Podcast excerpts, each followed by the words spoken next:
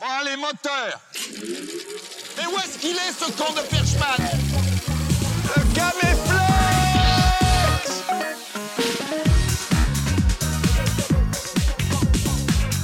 Vous êtes complètement tapé ou quoi? Bonjour à tous, on n'a pas de bug, on n'a pas de bug. Première, euh, première fois que ça se lance sans aucun bug. commence à 19h40. Et c'est pas la seule première fois ce soir, puisque c'est la première fois qu'on est trois dans l'émission. Et on est avec Dedo. Bonjour Dedo, comment Salut ça tout va le monde, ça va très bien. Très content d'être là. Et ça fait c'est très un- plaisir de te C'est un recevoir. vrai plaisir de t'avoir. ouais. Ah, c'est bien, on va passer un bon moment logiquement. On a prévu de parler de ciné, on a prévu de parler des actus de la semaine, de tes actus, parce que t'as une grosse actu euh, de la semaine dernière, si j'ai pas de sorti bêtises. un film? Euh, ouais. Oui, c'est vrai, le film de l'histoire raconté par des chaussettes. qui est sorti le, le 21. Le 21, euh, 21 octobre. Et on a eu presque une double actu en même temps. Le 20 octobre, si je dis pas de bêtises, le- on sortait le deuxième album des Princesses Leia aussi. Ok, donc grosse ouais, ouais, semaine euh, chargée. Pas quoi. mal. Pas mal chargé. Il y aura aussi euh, des jeux, on va parler euh, des, des sorties qui sont prévues aussi pour l'année, notamment Tout à fait. Euh, et voilà, et puis du coup, Dedo, on est très content de te recevoir. Ah. Tu es des comédiens, auteurs, réalisateurs, humoristes. On, on dit humoriste, c'est le, bon, c'est le ouais, bon c'est terme. pas, c'est pas une insulte. Tu es même chanteur. Oui. Donc, euh, et euh, Tu es dernière. artiste, quoi, en gros. Ouais, je fais un peu tout. de J'ai la rue. chance de. J'ai la chance qu'on m'ait accordé la possibilité de faire pas mal de choses et du coup je les prends, euh, je les saisis au vol quoi. C'est vrai que j'ai j'ai aussi l'occasion d'être scénariste et même d'avoir euh, donc fait une bande dessinée par le biais de Delcourt et de Davy Mourier. Donc ça c'était pareil, c'était un, un aboutissement euh, qui était même pas euh, voulu au départ parce que c'est vrai que je me suis jamais posé la question de me dire ah j'aimerais bien un jour faire une BD, c'était totalement hors de mon spectre euh, mental. Et puis ouais, il y a juste Davy Mourier qui m'a contacté un jour et il a créé une, une collection chez Delcourt qui s'appelle Une 15 ans moins. Ouais. Chez qui il a fait la petite, la petite, La petite mort. mort. exactement. Et donc, il avait la possibilité de donner, donner accès à d'autres histoires, des, des one-shots sur, sur de la bande dessinée. Donc, il m'a demandé si j'avais quelque chose. Et je suis juste allé fouiller dans mes cartons et j'avais écrit, euh, quand j'avais 21-22 ans, une histoire un peu dans cet esprit euh, euh, ici Comics, pas DC Comics, mais Ouais. le, le Ouais. côté Tales from the Crypt. Les gens qui connaissent les contes de la crypte, ça leur Ouais, parlera bien sûr. cette anthologie euh, qui, qui passait sur M6 à l'époque. Et donc, c'est tout à fait dans cet esprit-là. C'est un truc qui est un récit euh, comique. Ils ont appelé ça comique-horrifique. Ça dit bien le truc. C'est vraiment une histoire de genre avec des vannes à l'intérieur, très euh, toute proportion gardée, un peu dans l'esprit Carpenter. Quoi. Et je me posais moi la question est-ce que dans ces moments-là, tu as le choix du euh, dessinateur ou un ou, euh, Alors logiquement oui, sauf que j'en avais aucun par la force des choses et Ouais. ils m'ont présenté, euh, ils m'ont présenté Weldonson, donc le, son premier, euh, son- son- qui, qui avait jamais rien fait avant, comme moi Ouais. par rapport à la bande dessinée, qui était dessinateur mais pas encore dans l'axe de la bande dessinée. On s'est très bien entendu. Il avait un trait, euh, il a un trait très singulier, très particulier qui m'a beaucoup plu. On a fait des essais sur justement ce que j'avais défini dans la bible des personnages, ça collait. Et ensuite, bah euh, voilà, on a collaboré par dessus et c'était vraiment une très belle, une très belle opportunité, une belle aventure. Ok, trop bien. Moi, j'ai pas encore lu, mais je- j'essaierai de la lire. euh, on, peut, on peut la retrouver. euh, tu- N'importe où. Ça s'appelle White. Spirit. Euh, mais c'est pas ta seule actu parce que du coup, comme on l'a dit précédemment, t'as sorti le film L'histoire racontée par des chaussettes. C'est sorti sur Canal Plus Canal Kids. Plus tout court. Ouais, c'est Et Canal, Canal+. En fait, c'est ça a été euh, financé par Canal Canal Kids. Euh, ça a été diffusé sur Canal Kids euh, en, en exclusivité la première fois, donc le 21 octobre. Ça sera rediffusé à nouveau. Et c'est disponible actuellement euh, avec Canal sur MyCanal. Donc vous pouvez, vous pouvez le voir sans aucun souci si vous êtes abonné. Si vous n'êtes pas abonné, il y a des codes. Franchement, ça se trouve. Ça se trouve facilement. Vous pouvez voir le film, logiquement. J'ai Euh, co-réalisé avec Yacine Bellouz, co-écrit ouais, avec Yacine bien sûr. aussi, évidemment. Et donc, c'est peut-être l'occasion de revenir sur cette. euh, bon, déjà, on va revenir aussi sur toute l'histoire des, des chaussettes, mais, mais donc, euh, cette com, c'était une, une volonté, vous l'aviez pas annoncé, euh, vous Non. en aviez pas beaucoup parlé à, à l'avance, en fait, de ce film. Effectivement, effectivement. euh, alors il y avait aussi des, des, des mesures contractuelles par rapport à ça, Ouais. où on pouvait pas trop euh, faire de la com en amont. Ouais. Mais nous, ça nous arrangeait parce que on voyait pas l'intérêt avec Yacine d'en parler trop tôt, parce qu'on préférait garder la primeur justement de, de ce côté euh, attrayant qu'on peut avoir comme une sorte de, de façon de faire à l'ancienne, quoi. C'est-à-dire que maintenant, ce que je trouve un peu dommage, c'est que dans le monde du cinéma ou en général, parfois même dans le monde artistique, euh, on Alors- parle des projets 4 ans, 5 ans avant, on a des teasers, des trailers et plusieurs. En fait, tu as déjà tout vu quasiment avant d'avoir eu accès à, à l'intégralité de la chose. N'hésite pas à parler très proche du micro. Plus près Il y a quelqu'un qui l'a fait remarquer dans le chat. Ouais, ouais, si tu peux être euh, Bonjour les sourds-muets, je suis ravi de faire votre connaissance, je vais timbrer une au main- maximum. à une main max du, du micro, si tu peux. D'accord. euh, C'est, c'est- bah, pas de problème. Là, vous m'entendez? C'est super. Ouais, là, là, normalement, ils t'entendent très bien. Donc ouais, on, on s'était dit, euh, on n'avait pas envie d'en parler plus que ça. On en avait parlé autour de nous. On savait que le film allait sortir incessamment sous peu à partir du moment où on en a parlé. Et on a fait vraiment un trailer parce que ça nous faisait marrer de le faire. On Ouais. a fait euh, donc ce, ce- ce trailer qui est disponible sur notre chaîne et qui a été Trailer ensuite a cappella. Exactement. Où donc on a mis des, on a fait un, un petit montage pour essayer de donner envie et de montrer ce que pouvait être la structure du film, euh, des chaussettes. Et on a fait a cappella le Carmina Burana euh, que tout le monde connaît, euh, enfin beaucoup de gens connaissent.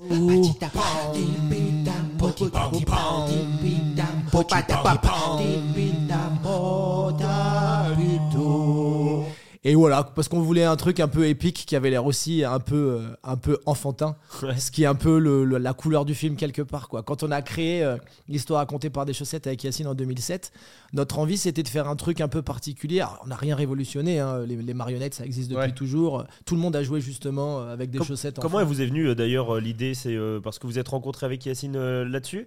Alors, on s'est pas rencontré là-dessus avec Yacine, on s'est rencontré euh, par le biais du cadre du, du- du Jamel Comedy Club à l'époque. Ouais. Qui, a- qui a- qui nous a tous euh, fait connaître médiatiquement en 2006. Mais c'est vrai qu'on s'est très vite entendu euh, dans la vie déjà euh, dès le départ. On avait des, des tas de références communes et des, et des délires communs, on va dire. Euh, et puis du coup, euh, amicalement aussi. Donc l'un dans l'autre, t'as envie de faire des choses ensemble. oui, Donc on- un jour, vraiment, on, on avait envie de, de- de faire des choses. Il y a eu un moment sur Nulle part ailleurs, la possibilité de, qui devait pas s'appeler Nulle part ailleurs à l'époque, mais genre le Grand Journal. Ça devait être le Grand Journal. Et il y avait euh, Edouard Baird qui était reçu, qui faisait euh, de la promo pour un truc qui s'appelait le Grand Mezzé qui était une sorte de, de grand cabaret où il y avait plein de numéros à l'intérieur. Et donc on s'était dit, bah faisons un truc euh, avec Yacine. Donc on nous a dit, faites un truc pour l'inviter si ça vous dit. Donc on avait fait plein de petits numéros débiles. Tu vois, à un moment, euh, il fallait, euh, fallait lancer une clope et la rattraper au volant jour de la guitare. et on a fait une- un mini sketch à l'intérieur de deux chaussettes qui se parlaient avec Jésus et Judas. Et ça a été l'ancêtre de ça. On s'est dit, tiens, c'est marrant. C'est vrai que euh, le fait d'avoir dans l'inconscient collectif des gens euh, cette idée de marionnette ou de chaussette, ça va faire que potentiellement ça peut parler à tout le monde. Et l'histoire, c'est un tronc commun qu'on a tous, Mmh, parce que ça ouais. fait partie de l'humanité et qu'on a tous des réminiscences au moins du collège ou du lycée où on a appris des choses. Et c'est un terrain sur lequel vous pouvez décliner à l'infini en fait. euh. Ouais, c'est l'idée, parce que le, le- le- le- le but était de parler de l'histoire euh, dans ses travers en général. Donc ça peut être soit des grandes inventions, soit des moments marquants, soit euh, même du coup par la suite euh, parler de grands événements qui ont pu marquer la pop culture. On a fait l'invention des Pokémon ou des Simpsons. Donc ça nous donne un, un spectre assez large pour faire tout ça. Et donc on s'est dit, ouais, c'est marrant, faisons-le. Euh, nous, ça nous est rigolé. On a fait six épisodes en, en autoprod. euh, avec des contacts qu'avait Yacine à l'époque, des gens avec qui il avait Ouais. travaillé, donc Nadia Raymond et, et François Adnaud qui faisaient les décors et les chaussettes. Et donc on a balancé ça euh, sur YouTube et en 2007 on a eu un retour très rapide qui était des scores phénoménaux pour l'époque qui sont complètement ridicules aujourd'hui. Dailymotion ou YouTube. YouTube, 2007 c'était le, le début de YouTube. hein, euh, ça venait à peine de, ça avait même pas un an dans les pattes quand on l'a planté. Et donc on a fait en une journée 40 000 vues, ce qui était très très gros à l'époque, ouais, ouais, ce qui est vraiment anecdotique Mais même, aujourd'hui. même aujourd'hui, c'est un très bon score. euh, Bah c'est pas là, c'est pas- pas, aussi monstrueux, mais c'est quand même important. C'est pas autant marquant en tout cas à l'époque, mais même nous, pour nous, on savait pas trop. On était juste, on s'est vu d'un coup avec beaucoup de retours, des gens qui ont parlé sur les forums et des gens qui nous ont contactés pour dire on aime bien. euh, Est-ce que vous avez d'autres choses en stock? Donc on s'est dit ah tiens ça a l'air d'intéresser les gens. Et puis du coup on a eu l'occasion avec les pilotes euh, de, de- de faire des festivals euh, sur la création, la web série. On a gagné des prix. euh, en 2007 euh, on a gagné Luchon. Euh, le prix a été remis par Alexandre Astier. Tu vois, c'était assez cool. C'était marrant. Là, là, la boucle est bouclée. euh. Bah oui, là du coup, euh, on a pu, euh, 15 ans plus tard, euh, effectivement, euh, récupérer ça. Parce que Alexandre Astier fait partie du Ouais. casting euh, du, du long Il fait métrage. la voix du, du temps. Du Il fait coup. la voix du temps. Il fait la- le les, deux personnages principaux sont Yacine et moi. Et le, le troisième personnage principal, qui est la Némésis, en fait, c'est la voix du temps. euh, donc c'est Alexandre Astier qui le fait. On a eu la chance d'avoir un casting incroyable. Ouais, casting de zinzin. ouais. Euh, puis euh, je peux, euh, je sais, Pierre-Emmanuel Barré, Dizard, euh, euh, Amel Chabi, euh, Bérangère Krief, Baptiste Le Caplin, euh, Bounaïmin, euh, Kian Kojandi, enfin des tonnes. Ouais. Si- Allez si- voir, allez voir la page hallucinée du, du film, c'est genre euh, c'est fou. Il y a, C'est pas il y a- mal. il y a tout le monde. On a vraiment de la chance, on a vraiment de la chance. Les, les- les gens ont voulu collaborer à ce projet qu'ils aimaient bien. euh, et, et avec Alexandre Astier, ça s'est fait très rapidement. Je l'avais contacté via Instagram. Il connaissait le projet à l'époque justement par rapport à une personne avec qui il travaillait euh, et qui a coopté le projet au tout départ. Et donc euh, bah, très vite, il, il a dit oui. Il a dit oui. euh, et après, on a, on a pu embrayer derrière. Quoi. Donc euh, je ne sais plus quel était le début de la question. Euh, bah, euh, c'était très bien. C'était bien, t'étais lancé débuts. sur toute l'histoire. Bon, Donc, voilà. vous passez ensuite à Golden Moustache, c'est Tout ça à fait, Vous- vous- exactement. Donc euh, il y a c'est M6 qui commence à produire. Enfin non, c'est pas Ouais, M6, c'est De toute façon, c'était M6 malgré Ouais. tout qui a mis euh, au départ l'argent dans la création de, de Golden Moustache. Golden Moustache qui était à l'époque un portail de vidéos d'humour, un peu comme euh, College Humor ou Ready or Die Ouais. pour ceux à qui ça Ouais. parle. Euh, et donc ils nous avaient contactés parce qu'ils voulaient du contenu, ils aimaient bien ce qu'on faisait, ils avaient bien aimé l'histoire racontée par les chaussettes, donc ils nous avaient commandé 9 épisodes à l'époque. Et là, ça marche encore mieux euh, à ce Ça moment-là. marche encore mieux, ouais, ouais. Ouais, bah parce que du coup, euh, quand on a commencé à le faire, il y avait une grosse visibilité par rapport au portail. Ouais. Parce que des vidéos avaient marché. Et, et oui, donc on avait fait, euh, je, je vois sur le retour, donc effectivement, on avait Les fait Pokémon. des Pokémon. Je crois, à je crois que c'est mon épisode préféré. Il y a plein de gens. Ouais. Et ben c'est très marrant, si tu veux, on en parle. Euh, je me souviens très bien parce que l'épisode, il était sorti le 12-12-12. Ça Ok. m'avait marqué. Ah bah oui. 12 décembre, c'est mon anniversaire. Et donc 12 derrière, j'étais là. Ah, c'est un truc rigolo. Et sur tous les épisodes qu'on avait sortis à l'époque, donc il n'y en avait pas, euh, pas non plus 20 000, quoi, mais ça devait être peut-être notre, euh, je sais pas, 12e ou 13e épisode sorti. C'est le seul où, au moment de la mise en ligne, une demi-heure avant, on était là. Bon, bah voilà, pff, des fois, il y en a des moins bien que d'autres. Bah, c'est tombé Ouais. sur celui-là. C'est vrai. Il est cool, mais il, pff, il est, je sais pas, on, on l'aime moins, un peu moins que les autres. Mais bon, tant pis, tant pis. Tant pis, on a tout faux, comme euh, souvent. hein. C'est-à-dire que c'est les gens ont dit c'est le mieux de tout. Et on a dit bon, bah d'accord, d'accord. Moi, il toi, y en a un que t'affectionnes énormément. euh, Oui, il y en a plusieurs que tu as des enfants. Il y a toujours des parents qui diront non, non, on les aime pareil. les parents mentent, hein, ils ont toujours un enfant préféré. Donc oui, il y en a qu'on affectionne plus que d'autres. Moi, je suis très fan de, euh, de la création du temps, euh, l'uni- enfin la création de la seconde, l'unité de temps, Ok. Ouais. Qui était euh, dans les pilotes, qui était euh, très très absurde, très euh, Monty Python un peu dans l'esprit, et je l'aime beaucoup. Et j'aime beaucoup l'invention de la télécommande aussi. Parce que sur, la, la- sur celui-ci, à la fin, euh, en fait, il lui montre comment utiliser la télécommande en mettant des grands coups dedans. Et t'as vraiment une minute de l'autre qui lui dit la 2, tac, la 5, tac, la 6, la 4, la 2. Et ça dure très longtemps. Ça me fait beaucoup rire. Mais moi, ça m'étonne à quel point l'humour tient bien encore, alors que ça a 10 ans. Et je suis désolé, je suis désolé de dire les choses tu, comme peux, ça, mais. tu peux même dire ça a 16 ans. hein. Mais, euh, mais enfin, ouais, moi je te parlais de celle de- sur Golden Moustache. Ah ouais. Et- mais mais c'est fou, fou parce que euh, sur internet, les choses, l'humour vieillit assez mal. Et ça, c'est vraiment intemporel. Je pense que c'est le format, c'est votre humour, c'est votre écriture, c'est le, c'est c'est la, c'est la DA, etc. Tout ça fait que, bah, en fait, ça passe super bien l'épreuve du temps. Bah c'est gentil. Bah écoute, je sais pas. On a on n'a jamais calculé les choses. C'est-à-dire que euh, effectivement, même quand on revoit les pilotes, ça a euh, une singularité visuelle par la force des choses. Même si c'est, tu, tu sens que effectivement, entre temps, on a gagné un peu plus. Ouais. En, en gamme, on a gagné aussi en possibilité de production, donc la, la qualité s'en ressent, la Mais, ma- qualité de mais la malgré tout, ouais, ça a de la Ouais. gueule, quoi, en fait. euh, Mais ça- oui, en tout cas, ça ressemble pas à grand chose. Quand je dis ça ressemble pas à grand chose, c'est ça ressemble pas à grand chose d'autre qu'on a l'habitude euh, de voir. ouais. Et après, bah, euh, encore une fois, l'écriture, euh, soit on a du bol et on arrive à faire des trucs qui. Parce qu'on s'est jamais dit, on n'a jamais pensé, quel que soit le média d'ailleurs, hein, en termes de cible euh, ou en termes de euh, qu'est-ce qu'on pourrait faire qui ferait que les gens, ils auraient envie de le voir et de le partager. On a d'abord fait les choses parce que ça nous faisait rigoler, Yacine et moi. Et c'est peut-être ça qui fait que derrière, euh, on a réussi à fédérer de manière assez large, toute proportion gardée. C'est que bah, peut-être des gens s'y sont retrouvés et que ça a une singularité particulière qui fait que soit t'aimes beaucoup, soit tu t'en fous, mais que ça laisse pas indifférent. Ouais, ouais, Quand je dis tu t'en fous, c'est tu passes à côté. Mais euh, ça laisse pas indifférent parce qu'il y a des gens qui doivent trouver ça profondément nul ou pas marrant. Mais il n'y a pas de tu regardes et tu dis ouais, enfin bon, ça ressemble à mille, mille trucs que j'ai déjà vus. quoi. C'est très bizarre. Et bizarre, ça nous définit bien avec Yacine. donc. Et Mais ce qui est drôle, c'est que ça marche autant sur les enfants que sur les adultes. C'est- T'as plusieurs euh, niveaux de lecture. Et ça, je trouve que ça fait en sorte qu'il y ait une œuvre qui continue à perdurer aussi dans le temps. C'est d'avoir plusieurs niveaux de lecture sur euh, un projet. Sûrement. Et, et donc, euh, la suite, c'est euh, c'est, euh, crowdfunding, Ouais. CNC. Ouais. Et tout fonctionne à chaque fois. Vous arrivez à, à- à trouver les sous Ça pour, euh, pour Ouais, continuer ça, à produire ça, ça marche bien. En fait, mais j'avais, pour les 10 ans du programme, je tannais un peu Yacine en disant ce serait bien qu'on en refasse, ce serait bien qu'on en refasse. Les gens nous, continuaient de nous en parler dans Ouais. la rue régulièrement, donc on était là. Bon, il y a plein de gens qui ont l'air de bien aimer.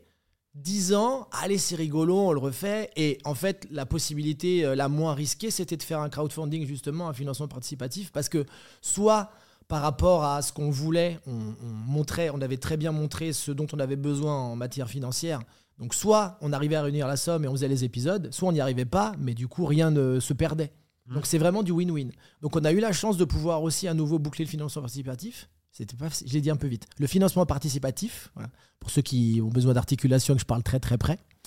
Et donc derrière, on a fait 10 épisodes. 10 épisodes euh, en créant cette chaîne YouTube dédiée à l'histoire racontée par des chaussettes.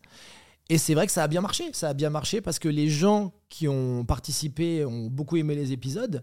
Et que derrière, il y en a qui ont fait que ça se partage bien, même pour des gens qui connaissaient pas du tout le programme.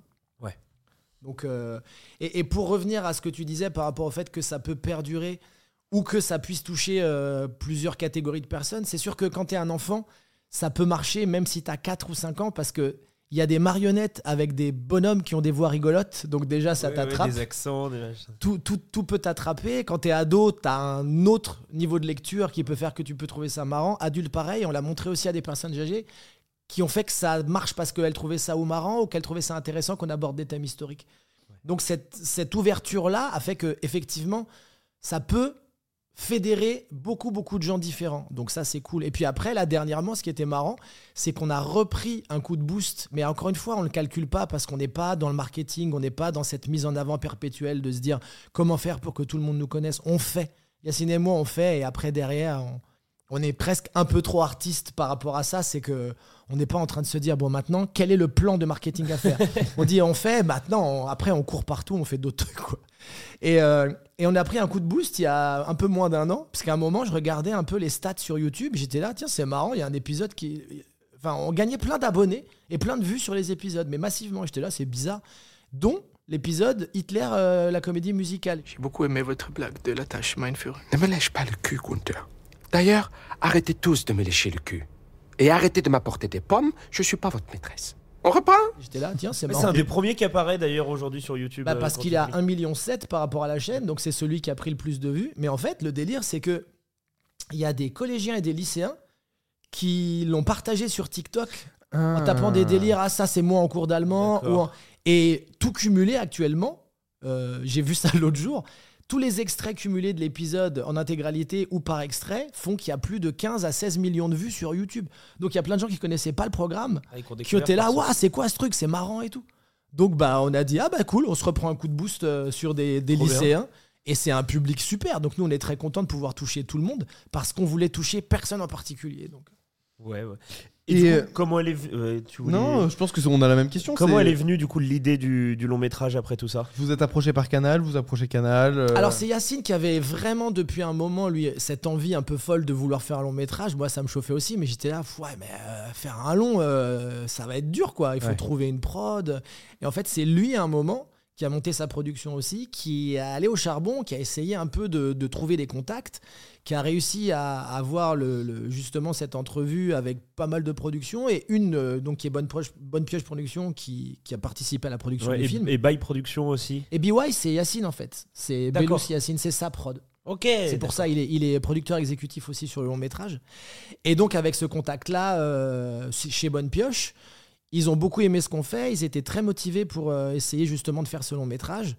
Donc par ce biais-là, on a réussi ensuite à pouvoir euh, avoir le, le- le- le- le contact de Canal+, mais qui nous connaissait aussi, c'est-à-dire que Manu Cohen-Scali, euh, la personne dédiée chez Comédie et chez Canal+, Comédie, euh, justement à ce genre de contenu-là, nous connaissait à travers notre travail de stand-up et Oui. de ce qu'on avait Ouais. fait depuis 15 ans maintenant, un peu plus de 15 ans. Donc le contact s'est fait et ils étaient motivés. Et donc après, bah, du coup, on a eu cette possibilité effectivement de pouvoir, de pouvoir se retrouver sur Canal+. Donc on était très très contents.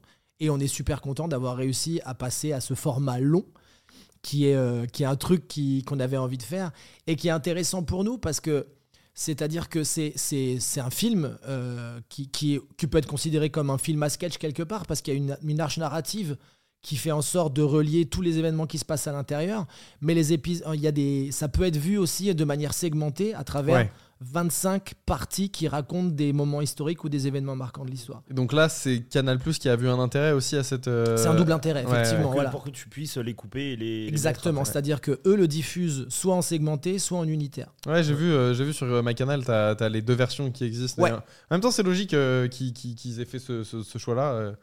Euh. Mais la version film, elle est, elle est cool, quoi. En fait, elle se, elle se tient bien. Elle est. Ouais, nous, nous on voulait aussi justement pas faire en sorte que ça soit euh, qu'on ait cette sensation juste de compilation Ouais. sans Ouais. qu'il y ait vraiment de véritable De autre intérêt. Voilà, on a vraiment voulu qu'il y ait une véritable arche narrative, d'où cette idée euh, de personnage qu'est le temps Donc en gros, le, pitch rapide du film, il est simple, c'est qu'il y a, y, a, y a deux personnages qui sont Yacine et moi en personnages chaussettes, euh, qui sont en train d'être à la NPE et d'un coup ils se rendent compte qu'autour d'eux tout se fige, ils comprennent pas trop ce qui se passe. Et, euh, et d'un coup ils sont absorbés donc dans cette espèce de dimension parallèle du temps, de, de l'univers du temps, qui leur explique qu'en fait ils trouvent que en regardant un peu tout ce qui s'est passé euh, depuis toujours, on le gâche un peu en tant que lui parce qu'on fait un peu n'importe quoi quoi. Et donc le, tout le, toute l'intrigue du film repose sur le fait qu'on va devoir le convaincre en allant justement sur différents moments marquants de notre histoire piocher les- les que ça vaut le coup de faire redémarrer l'humanité. Et donc après, c'est c'est une partie, euh, entre guillemets, le jeu se situe entre convaincre avec des arguments l'autre, c'est-à-dire ou Ouais. le temps ou nous, qu'on a raison et qu'on peut mériter un point et qu'on gagne à la fin. Cette storyline, elle, euh, elle est inspirée de pas mal de choses, non? Moi, j'ai beaucoup pensé à Bill and Ted euh, quand, euh, quand je la vois. Je sais pas si c'est une info. Alors c'est marrant parce que consciente. on a on l'a vraiment fait sans se sans se dire à un moment euh, qu'il y avait un référent potentiel par Ouais. rapport à ça. Et effectivement, nous, c'est par la suite qu'on nous a parlé. Là, typiquement, je matais euh, je matais sur Sens Critique l'autre jour. euh, je regardais un peu ce qu'ils en Ouais. disaient. On est content parce qu'on a on a plutôt des bonnes critiques. Et des gens effectivement nous parlaient de Bill and Ted. Et on m'a parlé d'un autre film que j'ai oublié, mais pareil où il y a ça. Ça, ça ne révolutionne pas effectivement ce, ce- ce procédé-là, arrive très régulièrement, c'est-à-dire il y a un Deus Ex Machina qui arrive, on, on prend des personnages, Ouais. on les met face à une difficulté, ils doivent la surmonter. Mais on trouvait ça rigolo de le faire par ce biais-là. Moi, je suis dingue de cinéma depuis que je suis tout petit. Je pense que tu digères énormément d'influence et qu'après, ça se trouve, tu vois, euh, quand tu synthétises, tu arrives à avoir une sorte de canal qui peut se rapprocher de ça. Mais en tout cas, on n'avait pas de référent particulier euh, par rapport à, à cette mise en place-là. Dans le chat, si vous avez des questions, n'hésitez pas. Là, il y a quelqu'un qui demande elles sont devenues quoi les chaussettes? Est-ce qu'il y a un entrepôt où il y a toutes les chaussettes dans le- avec lesquelles vous avez bossé? Alors, si c'est depuis tout le depuis le début de la Ouais. création, il y en a qui ont été juste un moment, ça a été gardé dans des endroits et ça, ça prenait trop de place de stockage, donc elles ont juste disparu. On ne sait pas ce qu'elles sont devenues. Quand on a fait le financement participatif, il y avait certaines contreparties qui étaient de d'avoir des chaussettes. Donc il y a Ah, des gens cool. qui ont des chaussettes des épisodes. Moi, j'en ai gardé quelques-unes Ouais. personnellement. Est-ce que la t'as gardé, gardé la tienne ou pas du film euh Oui, on l'a gardé. euh, la- ouais, on a gardé toutes celles du film. Elles sont elles sont chez elles sont en stock quelque part. Surtout qu'elles sont très, elles sont très Ouais. travaillées celles Ouais, du ouais, film. Nadia Nadia Raymond a fait un travail Donc, incroyable. euh, Nadia qui bosse avec euh, vous depuis le- les Le débuts, en fait. Le début, on a gardé la même équipe. Nous, pour nous, c'était primordial de bosser avec les mêmes personnes euh, tout du long parce qu'on a démarré cette aventure avec des gens et qu'on veut la prolonger euh, jusqu'où ça ira et ça continuera normalement. Donc ouais, euh, et puis on a tous euh, vachement step up quelque part, progressé depuis le début. Et ça se sent dans, dans Mais tout. parce qu'il y, a des- il y a des gens qui pensent. euh, Est-ce qu'il y a des gens qui pensent encore que les chaussettes, c'est vraiment des chaussettes prises comme ça? Malheureusement, oui. Euh, Ah ouais, Ce qui est très bien, c'est Ah, que c'est que dans. Mais c'est que c'est aussi bien fait. hein, Mais que- oui, oui, oui. Mais dans le making of, euh, dans le making of que vous avez que vous avez sorti sur votre chaîne YouTube, justement, il y a un petit segment où vous Ouais. montrez aussi la création des chaussettes. Ouais. C'est vachement intéressant. Ouais, c'est cool Je conseille avec aux gens d'aller les le voir. références historiques qu'elle a dans son bureau et tout, Et où c'est les même pas, même pas cool. pris de base d'une chaussette, c'est vraiment euh, découpé du textile et tout. C'est ça, c'est vraiment une création de, personnages. Ouais, ouais, c'est exactement euh, toute proportion gardée parce que c'est pas la même élabora- élaboration, mais c'est un peu comme un Muppet en fait. C'est-à-dire Ouais, que sauf que là, c'est fait pour être porté sur une main et ça a donc cette forme particulière qui est vous avez donc un dû avant-bras. mouler la, la main, votre main ou le bras Non. pour, euh, non, vous avez juste fait un. Non, par contre, il y a des moules, il y a des moules un peu standards de main qu'elle s'est faite elle-même avec Ok. du plâtre pour pouvoir justement voir ce que ça donne une fois que c'est porté avant de pouvoir ensuite euh, s'en servir. euh, Il y a quelqu'un le qui tournage. nous pose une question. Il y a Thomas, euh, Thomas Combray qu'on salue qui était là euh, il y a deux semaines Ah, dans Thomas. l'émission. Qui était- qui était invité euh, la semaine dernière. ouais. Euh, oui, euh, la semaine dernière, pardon, euh, qui nous demande, mais alors c'est peut-être un peu délicat et je suis pas sûr que tu puisses répondre à cette question, mais c'est quoi le budget d'un projet comme ça? Et euh, est-ce que c'est est-ce que c'est vraiment différent euh, un tournage euh, d'un film que des épisodes J'imagine que du coup vous avez fait comme si vous avez, enfin, le tournage d'un gros film comme ça, c'est un peu comme faire beaucoup d'épisodes d'un coup. C'est un peu l'idée, c'est un peu l'idée, parce que justement, si on doit euh, ramener ça à une équivalence en nombre d'épisodes, ça fait 25 épisodes, plus justement toutes ces parties dans la dimension du temps qui donc euh, font le lien entre chaque épisode, donc il y a un décor supplémentaire.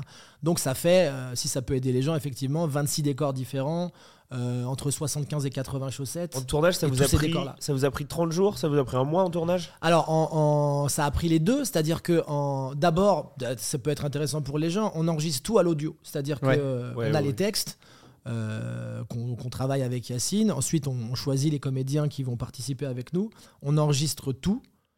Euh, une fois qu'on a le texte, d'ailleurs, on part souvent, on rajoute des impros parce qu'on aime beaucoup ça et on voit ce qu'on garde ou pas. On monte et en fait, on a l'épisode monté à la fin qui est déjà prêt à être En fait, si ça marche à l'audio pour nous, c'est privilégier l'audio je- pour Complètement. voir si ça marche, si ça fonctionne déjà Ah, à l'oreille. c'est- Comme un dessin animé américain. quoi. Exactement la même chose. C'est-à-dire qu'on a, on a toute la base qui est présente et après, euh, une fois qu'on a les décors et les chaussettes, on fait de la synchronisation labiale. C'est-à-dire qu'on on passe l'épisode à l'audio et on parle en même temps et on fait les personnages alors, en même temps qui sont filmés. Comment ça se passe euh, justement pour euh, la synchro labiale? C'est un truc qui peut être assez compliqué.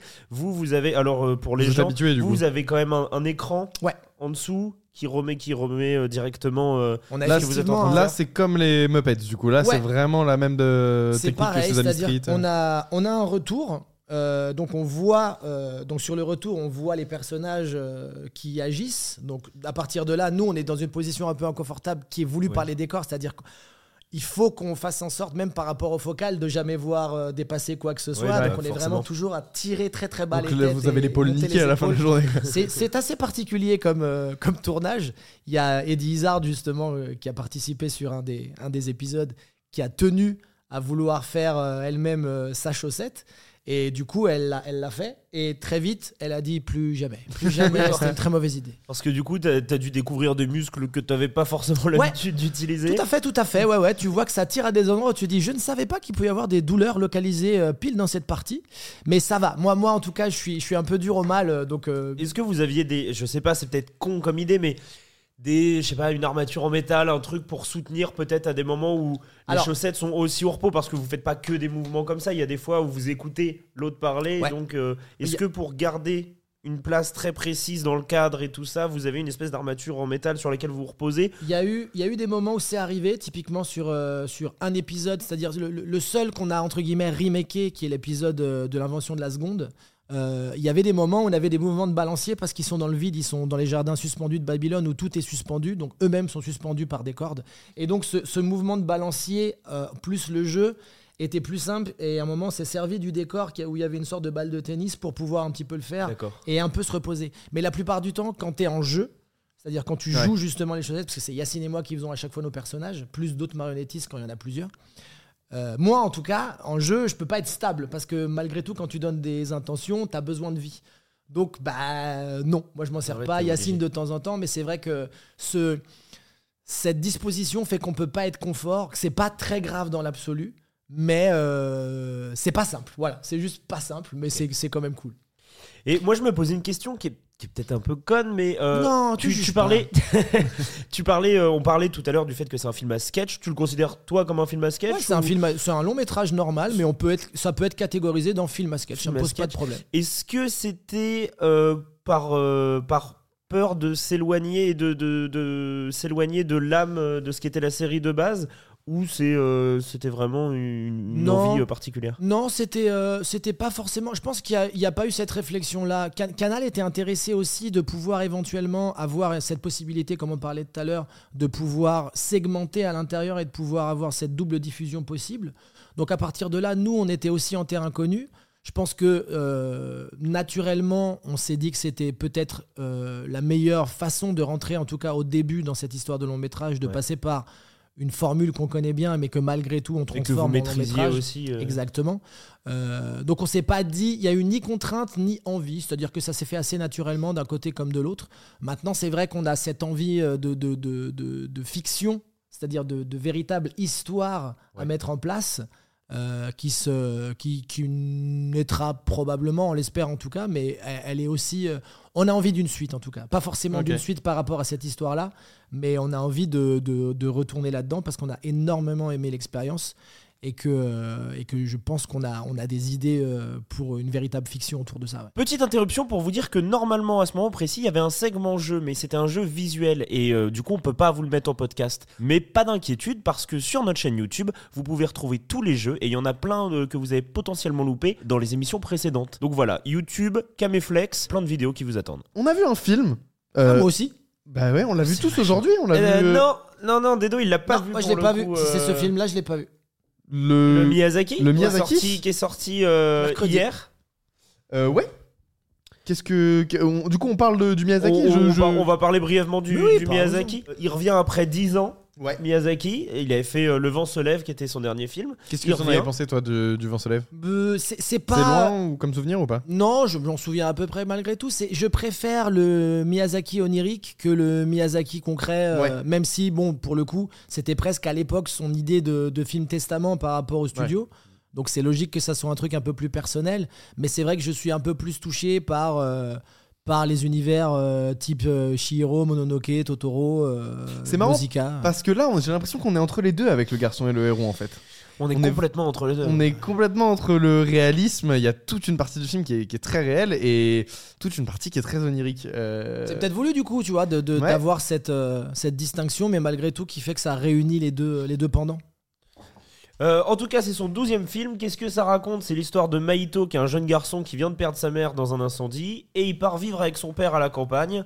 Et sa tante. Et sa Qui est sa nouvelle qui est mère. sa nouvelle maman. et du coup, en fait, il va rencontrer un héron cendré qui va le mener dans un nouveau monde, grossièrement, c'est ça? Voilà, voilà, pour, pour pas trop en raconter, euh, c'est à peu près Ça, ça. ça, ouais. ça s'approche un peu, tu vois. Moi, je m'étais caché euh, de toutes les infos possibles. Pardon, désolé. possibles. Non, mais c'est pas grave. mais c'est intéressant parce qu'il y a, il y a quelque chose du, qui tient un peu justement de la, du scénar de Totoro par rapport à ça. Ouais. Sa mère malade, le truc avec un, un- la famille, euh, le fait de vouloir euh, sortir d'une certaine torpeur, d'avoir. même un- même un Shiro, tu vois, c'est il s'extire Ouais. du monde réel pour la aller famille, dans vers l'ailleurs. De la, sortir de la cellule familiale pour y revenir. ça. C'est le magicien d'Oz en fait. Mais il y a, il y a- y a- c'est Oz, c'est Lewis Carroll, c'est des influences qu'il Ouais. a aussi, je pense. Ouais. Et en tout cas, euh, faut savoir que nous, c'est sorti hier. Au Japon, c'est sorti bien plus tôt. C'est trois sorti mois, le, euh, en juillet, le 14 juillet, je crois Ouais, que c'est sorti. ouais. Donc c'est sorti il y a, il y a un bon moment déjà. Et c'est carton plein. Euh, ça a été un carton euh, Et en plein France au aussi, mais on va, on va y revenir. En 4 jours, il avait récolté 2 milliards de yens, c'est 13,5 millions d'euros. Propre. Donc c'était vachement bien. Et euh, au bout d'un mois, Et, et ce que tout le monde a déjà dit, mais il n'y avait pas de promo ça c'est un Japon. truc de fou, c'est qu'il n'y a pas eu de promo. Il n'y a eu qu'une seule affiche. Très abstraite. Je trouve ça génial. Ouais, c'est cool. hein. ça- Moi, j'aimerais qu'on revienne à ça, mais alors, Ah, évidemment, en avec parlait Miyazaki, c'est facile parce En fait, a. ouais, Miyazaki, même en France, t'as pas besoin d'une promo de zinzin. Non. hein, euh, Non. Parce que, je sais pas si du coup c'est l'occasion de faire la transition, mais le film est sorti hier et plus gros démarrage de l'année en France. Euh, plus de. Alors, je- j'ai pas les chiffres, donc je vais pas, je vais pas donner de chiffres, mais dé- euh, il a dépassé Barbie en, en démarrage, en journée de démarrage. Incroyable. est- En fait, C'est extrêmement bien tombé. Moi, j'ai essayé d'y aller hier soir pour, euh, pour en parler ce soir. Et faut être conscient que ça tombe pendant les vacances. C'est tombé pendant les vacances, un jour férié. Un Exactement. jour férié. Donc c'est la, c'est la, vraiment tout la configuration optimale pour qu'il y ait des gens qui Et puissent y même aller. si c'était pas ça, il y a quand même le mercredi, donc du coup, euh, l'après-midi ou le soir, euh, t'as des ça. parents qui peuvent quand même. C'est un film leur, familial en plus. Bref, Et ça j'ai va être un très gros hier carton. soir et te- je suis arrivé à quoi 17h et les séances, toutes les séances de la soirée, elles étaient, elles étaient prises. Et pour vous dire à quel point euh, le, le cinéma en général a eu du succès hier, il y a un film qui s'appelle euh, Inside que du coup on a loupé, qu'on n'a pas pu euh, voir. Avec euh, William euh, à l'intérieur euh, avec Willem Dafoe qui a l'air plutôt intéressant. Je sais pas si le film est bon, mais ça a l'air plutôt intéressant. Moi, ça m'intriguait. Et, euh, et d'après ce que j'ai compris, au Hall, euh, au UGC des Halles, du coup, euh, qui est un bon baromètre de fréquentation Ouais, bien de- sûr, du cinéma en général, euh, séance complète à 14h, séance complète à 17h. Donc, il n'y a pas que le garçon et le héron qui a fait des entrées hier. Euh, visiblement, là, le cinéma, ça a, ça a pété des scores. hier. après, ce qu'il y a de bien aussi, c'est que quand, quand, quand des gens ont envie d'aller au cinéma, si jamais euh, il y a ça. des locomotives, quoi Ouais. qu'il arrive, si c'est plein, ils vont essayer de se rabattre sur autre chose. Donc ça va ouais. servir un peu tout. Moi, ça me fait plaisir d'entendre que effectivement les gens retournent massivement au cinéma. Même si, pour le coup, le Miyazaki, tu peux. Enfin, c'est toujours facile a posteriori de, de, de dire euh, oui, on aurait pu savoir que c'était un succès. Mais c'est vrai que là, entre la configuration de, des vacances, du jour férié, et aussi que ça fait depuis Mononoke, donc depuis 97, que Miyazaki dit que c'est son dernier film. Ouais. Sauf qu'au bout d'un moment, personne n'est Là éternel. il, a, là, il a dit qu'il est revenu en studio et qu'il a arrêté l'idée de prendre sa retraite et qu'il ouais, bosse déjà bah, sur le il- prochain il film. faut mieux, et c'est tant mieux, mais c'est vrai que bon, il rajeunit pas Miyazaki, donc Ouais. on risque, on va pas en avoir 14 derrière. Donc je pense qu'il y a des gens aussi qui se disent, c'est peut-être le dernier Miyazaki qu'on aura en salle, donc ils ont envie de vivre cette expérience-là. Donc c'est C'est cool. vrai, c'est vrai. Non, et qu'est-ce que t'en as pensé, toi, du coup, de ce film, euh, Tom, euh, du Miyazaki? Ah, Euh, moi, On va pas te spoiler, hein, Non, on va mais juste, non, non, peut-être un petit j'ai peu été dire un nos ressentis. peu, un peu déçu.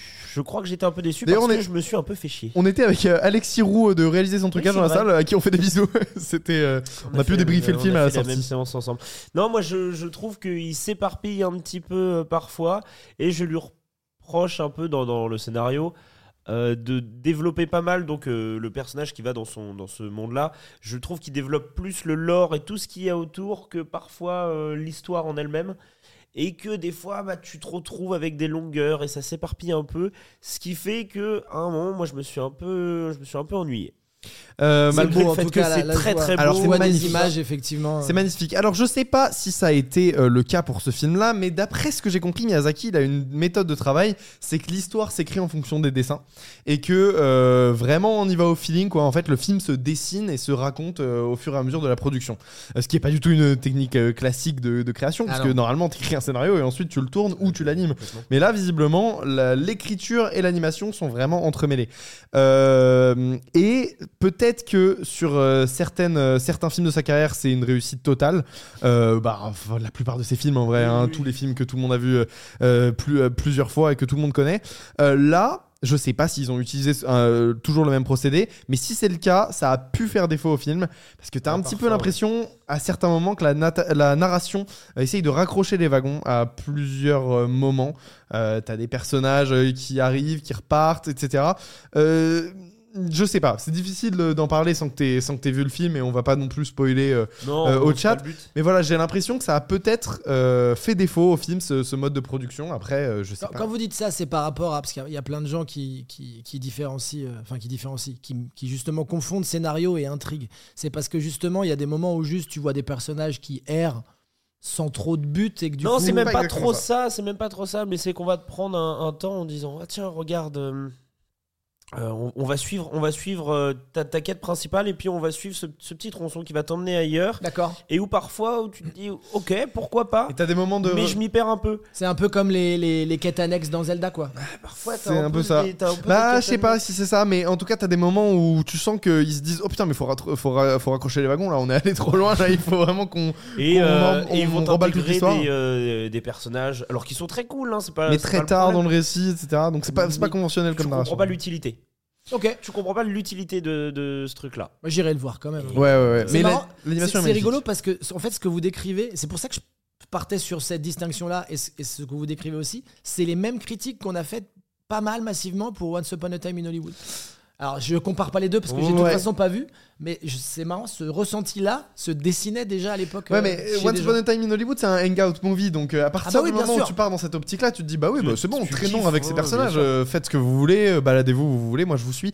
Là, c'est là c'est très différent parce que ça, ça pourrait être une exploration euh, et, ça- ça l'est pas. quoi. Il essaye d'a- d'ajouter des éléments de scénario et des fois il se rend compte qu'il les, qu'il les, il les amène trop tard. euh, Ok. je sais pas, mais, Je mais curieux. je trouve que voilà, peut-être la, la narration, la, la, la, forme vraiment euh, narrative du, du, du film euh, est peut-être euh, un peu moins réussie que le reste. Mais moi aussi, je suis très très fan. Ah ouais, moi c'est un de mes préférés. c'est un vraiment- Et, euh, et c'est un film que j'ai pas compris à sa sortie en fait. Je l'ai vu une fois en salle, j'ai fait mais, mais en fait j'ai pas trop aimé. Et, et, et en y réfléchissant, le film m'est vraiment resté en tête. J'y suis retourné genre une semaine après, j'ai fait waouh.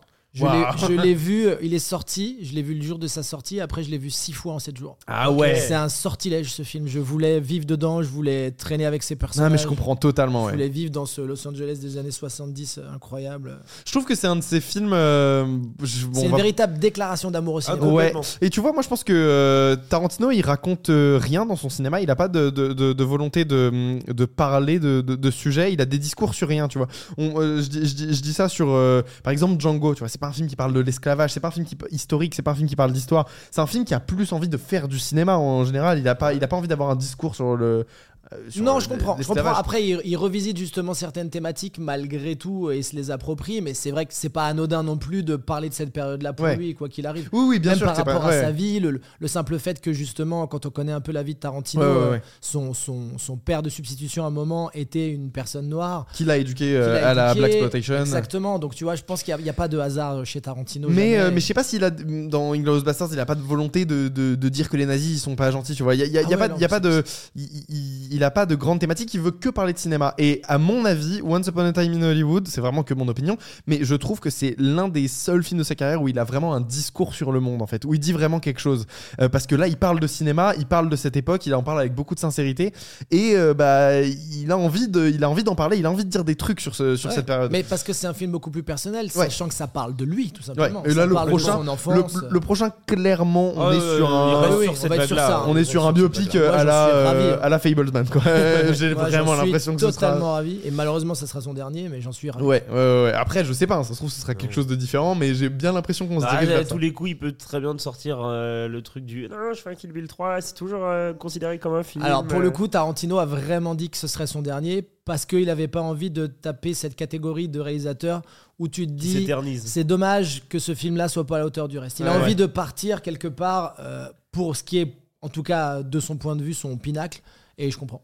Après, à Salut à ça, tous je crois qu'il va qui quand même euh, rejoignent. faire euh, des séries et tout ça. ouais, et il écrit pour le théâtre, il écrit des livres, il a, il a des envies de séries. Il y a, il y a toujours ce projet qui peut-être va aboutir apparemment de cette série autour de, de Once Upon a Time in Hollywood sur les personnages qui font partie de, de tout ça. Euh, donc justement de voir Bantillo, euh, le- la, la série dont, que, jouait le personnage euh, de Leonardo DiCaprio développée. Ça, ce serait trop génial. drôle. Super marrant. Mais il a pas envie d'en sortir de cet univers-là. Tu vois, il y a le bouquin là-bas, euh, Once Upon a Time. Je l'ai pas encore lu alors que je l'ai acheté il y a hyper longtemps. Et, euh, et en fait, il, il Ah non, mais avait, il adore il ça. avait envie de réécrire cette histoire encore une fois, mais sous forme de livre. Et je crois que l'histoire euh, varie euh, euh, beaucoup du, du film, Ah ouais euh, du film cinéma. Ouais, je crois Mais que c'est pour- vraiment une pour histoire vous, assez Pour différente. vous dire, en fait, Tarantino anime depuis deux ans un, un podcast qui s'appelle. Video Ouais, Archives. avec euh, Roger Avary. c'est ça? Exactement, et sa fille, et, euh, et la fille de Avery, hein, pas la fille de Tarantino. Et euh, il, a, il a fait deux épisodes, je trouve ça fabuleux. Il a fait deux épisodes. Donc, c'est, c'est, il parle de, de films qu'ils aiment beaucoup, pas forcément connus, euh, qu'il traite en profondeur. Et il a fait deux épisodes sur la mort du personnage de Tarantino. Mhm. Et donc sur toute sa filmographie qui n'existe pas. et sur des films qu'il a fait qui n'existent pas. Et il parle de ces films pendant 4 heures. C'est extraordinaire. C'est super drôle. T'avais eu un mème là il y a quelques années sur Twitter là il y a, il y a un an ou deux euh, où tout le monde disait euh, Rest in peace. euh, comment il s'appelle le Rick Dalton c'est ça Dalton, ouais, c'est sorti il y a pas très longtemps parce qu'il est Ah mort oui, récemment. oui. Et tout le monde. Rick euh, Dalton est mort récemment. tout- ouais c'est ça. Ouais, en fait, il l'a fait parce que c'était l'anniversaire de la mort de Rick Dalton. C'est C'est génial. excellent. Et les, et les podcasts sont hyper fouillés. C'est-à-dire que tu vois vraiment Roger Avery, sa fille et Tarantino parler de films qui n'ont jamais existé, de scènes qui n'existent pas, et de les disséquer, de parler de, des événements personnels de cet acteur fictif. C'est une idée géniale. Je pense qu'il y a plein de gens qui doivent trouver, qui ont dû écouter ça et trouver ça nul et sans intérêt. Je trouve ça fabuleux de créativité Ouais, et d'envie. ouais. Euh, mais pour revenir aux garçons et aux ronds, je sais pas si tu voulais euh, rajouter des choses. Euh, non, faut, faut être conscient que ça marche très très bien et tout ça, mais apparemment, selon le co-créateur de Ghibli et le PDG, il aurait dit en interview que c'est possiblement le film qui a, cou- qui a jamais euh, qui a coûté le plus cher dans les films jamais réalisés au Japon. T'es fou. Je savais Donc, pas ça, tu vois. Les chiffres sont pas encore sortis, ça n'a pas été divulgué Ouais. de combien ça a coûté, mais euh, ça, ça- ils Ça ont l'air d'avoir mis le, euh, le pas, hein. paquet quand même là-dedans. C'est quand même cool d'avoir, euh, ça sera un des derniers malheureusement, mais d'avoir des gens qui veulent encore faire de l'animation 2D. Ouais. Ouais. Là c'est là c'est fou. Il y a très très peu de 3D. Ouais, et tu la vois en Très peu de de 3D et Ils sont pas bons surtout, Ghibli euh, pour la 3D. elle est surtout assez dans- discrète. Même dans Shihiro, les plans 3D sont pas forcément les plus jolis. euh, Non, non, non. Là, là, là, il y en a. Et euh, tu vois, il y a- il y, a un moment où il y a plein de choses qui s'envolent dans le ciel. Ouais. Il y a toute une orbe autour, enfin, un espèce de halo. Et ça, c'est en 3D. Ça se voit. Et euh, leur film précédent d'animation Ça en se 3D, voit, réalisé ouais. par le fils de Oh là Miyazaki, là, oui, ça, c'était- ça avait l'air Ah, dégueulasse. c'était la sorcière ouais, c'est ça. Ah ouais, C'était ouais. le fils de Miyazaki, je crois, qui avait réalisé. T'es ça. sûr que c'est Goro Miyazaki qui. Je crois. Que son Mais- fils avait fait les contes de Dites-nous dans le Terre-Mère. chat si. Ouais, les si- contes de Terre-Mère, ouais. Et c'est vrai que c'était pas. Il a une relation bizarre avec son père d'ailleurs. pas fou. je- Ah bah, visiblement. C'est marrant quand même quand ton fils fait un long métrage dans ton studio et que le père est interviewé et dit c'est pas bien. Tu te dis, waouh, C'est de la merde en fait. dur, La claque. c'est dur, dur, dur. Hein, La claque, euh. ouais, c'est le fils qui a fait, euh, qui a fait La Sorcière, là, le, film, tr- le premier Ah ouais, film 3D de vraiment, il qui est est, sur qui est une- vraiment laid. Euh, dans le chat, on demande notre euh, Miyazaki préféré. On en parlait un petit peu euh, avant l'émission. Ouais, moi, moi, moi, je reste sur euh, mon voisin Totoro parce que c'est le premier que j'ai découvert. Je l'avais découvert en, en VHS à l'époque quand c'était sorti en France. Et je l'adore parce que je Mm. trouve qu'il y a, il y a des scènes euh, d'une poésie totale, des scènes drôles aussi par moment. Euh, là, le, le- le score de, de Joe Hisaishi est fabuleux. Euh, donc c'est un de mes préférés, mais après euh, c'est dur de classer. Moi j'adore Shihiro, j'adore forcément Mononoke, j'aime beaucoup La Puta, Nausicaa. Il n'y a, pas de- y a, y a pas vraiment de, de Miyazaki que je mets de côté chez Ghibli. J'aime un peu moins, on en parlait tout à l'heure, mais il faudrait que je le revoie. J'aime un peu moins Porco Rosso. Ouais, moi j'aime beaucoup. Euh, faudrait que je le revoie. Mais sinon j'adore Takahata aussi du même studio. Enfin c'est c'est fabuleux ce que ce qu'on fait Ghibli Ouais. pendant des années quoi. Bah moi de pff, Château ambulant, euh, euh, Princesse Mononoke de fou, Nausicaa aussi. Nausicaa, Même si en le revoyant, je, je pense que j'avais un trop bon souvenir de Nausicaa et en le revoyant, je, je me suis dit c'est pas aussi bien que ce que, euh, ce- ce- ce- que mon souvenir. Euh, et évidemment ouais Shiro et tout. Enfin C'est des films que- qu'il faudrait que je revoie parce qu'en fait, il y en a beaucoup que j'ai pas vu depuis ouais, longtemps. ouais, c'est vrai, c'est vrai. Euh, mais je les ai vus euh, plein, J'ai plein de pas, fois. j'ai pas revu beaucoup le château ambulant alors que j'en avais des bons souvenirs, mais je sais, je sais. je- Ouais, j'ai un super souvenir du château. Ouais, même le, cha- le- le château dans le ciel aussi. Qui est Ah, la très, puta, très c'est bien. génial. Moi, j'ai j'ai un mauvais souvenir de celui-ci. C'est Ah celui ouais que- qui me, Ah, que j'ai la flemme de le revoir de Mon ouf. préféré, ça reste Shiro, Porco Rosso et Mononoke. ouais, les- c'est les Mononoke, trois c'est vraiment- incroyable. Mais, euh, mais donc, euh, pour, euh, pour terminer, moi, juste sur, euh, sur euh, Le Garçon et le Héron, j'ai adoré le, la bande-son du film. Je l'ai trouvé vraiment très envoûtante. Et il, il m'est arrivé un truc très sensoriel pendant la séance qui est, qui est assez euh, étonnant, qui m'arrive assez rarement au cinéma, Ouais. mais qui m'a vraiment transmis des émotions parce que le film est très nature. En fait, ça se passe beaucoup dans la nature. C'est beaucoup de contemplation, de, de l'eau. Il y a beaucoup de, Ah, de tu vas dire ton ressenti là de. Ouais, il y a beaucoup de, il y a beaucoup de plans de, de, de, tu vois, de, de, pas dans la, dans la boue, euh, de l'eau qui coule, tu vois, il y a, il y a un vrai travail sur les matières, il y a- et ça, j'ai trouvé ça génial. Euh, la musique m'a vraiment envoûté et ça m'a fait un sentiment, et je sais que je vais passer pour un énorme blaireau à dire un truc comme ça, Non mais ça m'a fait penser à, à, à quand je suis sur Minecraft. Ah ouais, la- l'analogie est particulière. ouais, c'est super bizarre, mais euh, t'as déjà joué à Minecraft? Oui, oui. Et bah, je sais pas, peut-être que tu ressentiras ça, ou alors peut-être que je vais te dire, mais non, mais qu'est-ce qu'il raconte? Euh.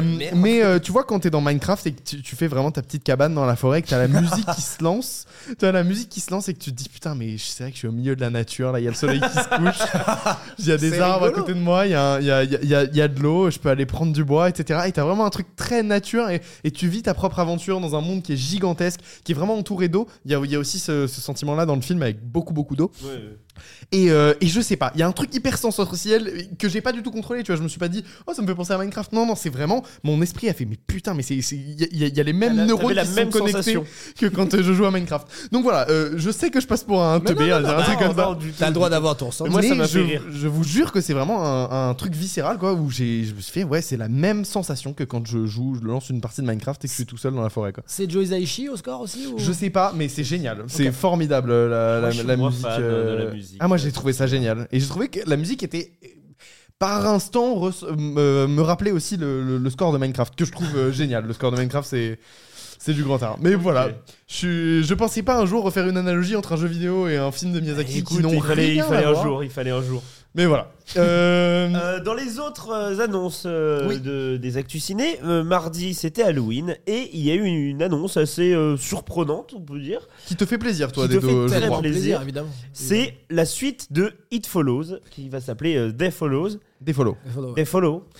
Et le retour de Robert David Mitchell, et c'est le ça? Parce qu'il a trois David, prénoms. David Robert Robert Mitchell. Mitchell, ouais.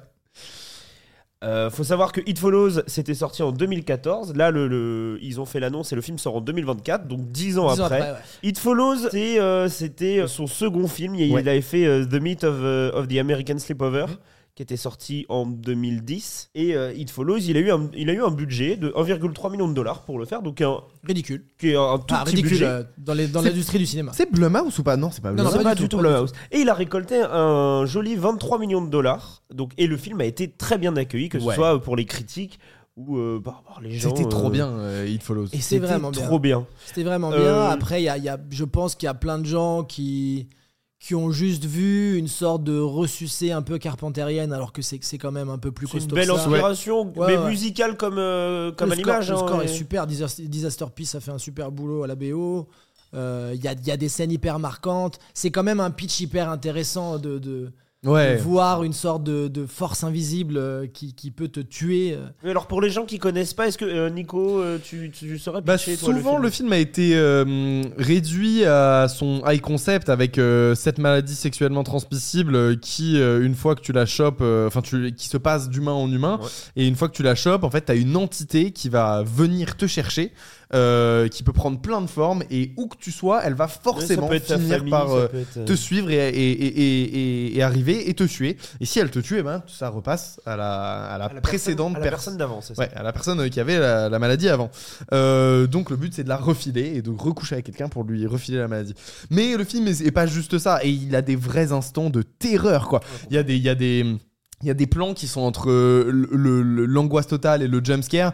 Euh, tout le monde se souvient de ces fameux plans. euh, je sais pas si vous vous souvenez avec le mec grand. qui- Oui, Bien moi sûr. c'est celui qui me marque le plus. Ouais, voilà. Et il y en a plusieurs dans le film qui sont très très marquants. Il y a et des scènes hyper effrayantes qui sont même pas justement marquées par l'horreur. C'est-à-dire que la, la scène, à un moment où ils sont dans le cinéma et qu'elle voit la première fois quelqu'un, je crois qu'elle lui dit le, mais elle est en jaune là, tu vois pas? Et l'autre il est là, je vois pas du tout. Et quand tu vois la terreur d'une personne qui voit quelque chose et que l'autre le voit pas et qu'elle est prise dans cette espèce de névrose psychotique qui n'en est pas une pour le coup, parce que ça va vraiment se passer, voir la terreur chez quelqu'un très longtemps, c'est très fort à l'image. faut savoir Ouais. que de base, cette, cette idée-là, ça vient de, de David Robert Mitchell, justement. Oui. Et en fait, c'était une, euh, un cauchemar récurrent qu'il faisait gamin. Il a toujours gardé ce truc euh, dans la tête. Et un jour, il l'a il l'a posé sur, euh, sur papier. Ce qui est une il bonne a idée proposé parce que Wes Craven avait, avait aussi euh, Ouais. eu des idées de films par rapport à des cauchemars qu'il Ouais, avait ouais, dont, dont Les Griffes de la Nuit. ouais. Bah, euh, GG à, à- à David, Robert Da- Mitchell. Je David. sais jamais si c'est Robert David Mitchell ou David David, David Robert Robert Mitchell. Mitchell. Et il enchaîne, donc le film est un bon succès. Le film est un très bon succès. Ça Et, marche très euh, bien. et il enchaîne avec son film d'auteur. euh, Et un film que vous adorez tous les deux, que moi j'ai pas vu pour le coup. euh, Qui est franchement. fabuleux. incroyable, euh, qui s'appelle Under the Silver Lake et qui sort en 2018. Alors, il a un parcours très bizarre, Under the Silver Lake. Il est euh, présenté à Cannes. euh, en 2018, Euh, le film, je sais pas s'il est bien reçu ou pas à Cannes, Je saurais pas Non plus non plus. Je, je crois saurais qu'il passe pas un dire. peu inaperçu. mais euh, en France, il est racheté très très vite et le film sort genre deux mois après. Euh, il sort très rapidement euh, et C'est voilà. le film sort. récupère. Euh, un an et demi la sortie fran- euh, un an et demi après la sortie française, le film n'est toujours pas sorti aux États-Unis. Et, euh, et alors que, on- je le rappelle, il y a Andrew Garfield dans le rôle principal. quoi. Ouais, c'est bien pas, euh, c'est pas un petit film français, c'est vraiment. et, euh, et- et dans un rôle un peu moindre, Topher Grace, qui est pas non plus un inconnu. Donc, euh, mais, le, pro- mais je comprends quelque, enfin je comprends. Je comprends malheureusement qu'il y ait eu des studios qui aient eu une réticence à vouloir le sortir parce que c'est c'est pas un film qui est qui est d'accès simple au public quoi. Ça demande un Ouais. peu plus de réflexion, ça demande un peu plus d'envie de. Et pourtant, je suis sûr que tu le montres à quelqu'un qui a pas l'habitude de regarder de l'horreur poussée ou euh, de, de, de- de films d'auteur et qui regarde que des, des- des choses grand public. Je suis sûr que ça le titille quelque part, tu vois. C'est un, c'est un film qui. je- enfin, j'en j'en sais rien, mais j'ai l'impression que c'est quand même un film accessible malgré tout. Je sais pas. Moi, moi, je sais que ça m'a profondément euh, touché par rapport à des choses que j'aime dans, dans- chez certains réalisateurs et dans une certaine façon de, de voir le cinéma, mais aussi tout ce que ça peut raconter sur la, sur la culture populaire qui intègre un peu notre société, euh, euh, sur, le, sur le discours d'une envie de chasse au trésor qui est de plus en plus difficile à avoir de nos jours parce qu'on a accès à tout. Ouais. Et de, de voir un personnage déambuler comme ça sur une enquête qui, qui donne mille ramifications internes, qui- des sous-intrigues, des histoires très étranges Qui n'a aucun sens. qui Enfin, qui n'ont finalement et qui ont plus de sens que finalement Oui. prévu. Euh, je, je conseille à des gens qui ont aimé ce film ou qui veulent le découvrir de le voir et d'ensuite aller voir euh, une chaîne YouTube qui s'appelle La Théorie de Graham, Ouais. euh, qui dissèque beaucoup de choses à l'intérieur et qui était justement aussi main dans la main avec David Robert Mitchell par rapport à certaines possibilités d'intrigues d'investigation qui sont avérées justement justes. Et le film est une, un labyrinthe fabuleux, quoi. Fabuleux à visiter. C'est, un peu lynchien par moment, pour le meilleur et pour le pire, si des gens aiment ou n'aiment pas. Mais ça, ça c'est du cinéma. C'est un film noir, Voilà, c'est énormément de choses. ouais. C'est une enquête, c'est une comédie, c'est plein de choses en même temps. C'est beaucoup d'hommages à d'autres films à l'intérieur aussi. C'est très beau visuellement, j'adore la à crever, photographie La du film. photo est superbe, la- la- le score est très bon.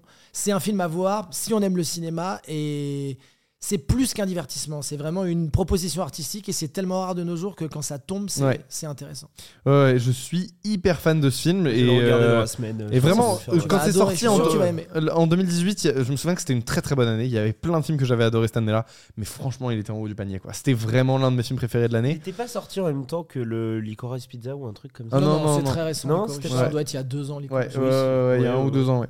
Et, euh, et donc le film sort, euh, enfin le film sort pas du coup aux États-Unis. Je crois que A24 finit par le distribuer, mais bref, les Américains n'ont pas entendu parler de ce, de deuxième film, inaperçu. de ce troisième film de, de David Robert Mitchell, et c'est bien dommage parce que moi, moi aussi je suis extrêmement fan de ce film. Euh, et donc euh, difficile pour euh, David de continuer euh, sa carrière cinématographique parce qu'on n'a plus de Ah news en fait depuis oui. 2018.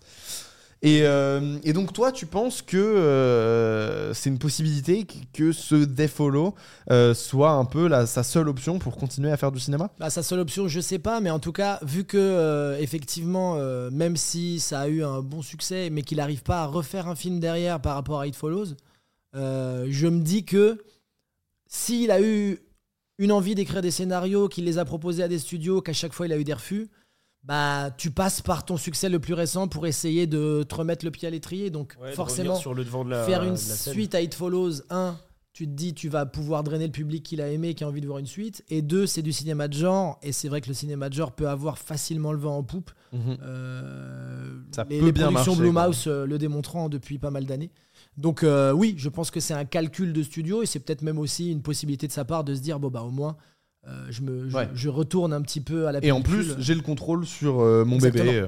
Euh, non, moi je suis quand même très très chaud de voir ça. Et moi, je suis très curieux de voir comment il va fouiller, parce qu'on n'a pas encore de, de détails sur ce projet. Non, va- c'est juste La seule que- chose, c'est qu'on sait que ça sort en 2024, qu'il y aura Maïka Monroe qui va reprendre oui, son rôle. donc ça c'est intéressant. Euh, mais on n'a pas du tout de date précise. Et que c'est plus au singulier. euh, tout. Exactement. euh, Donc déjà qu'il y en avait un, Ouais. c'était pas cool.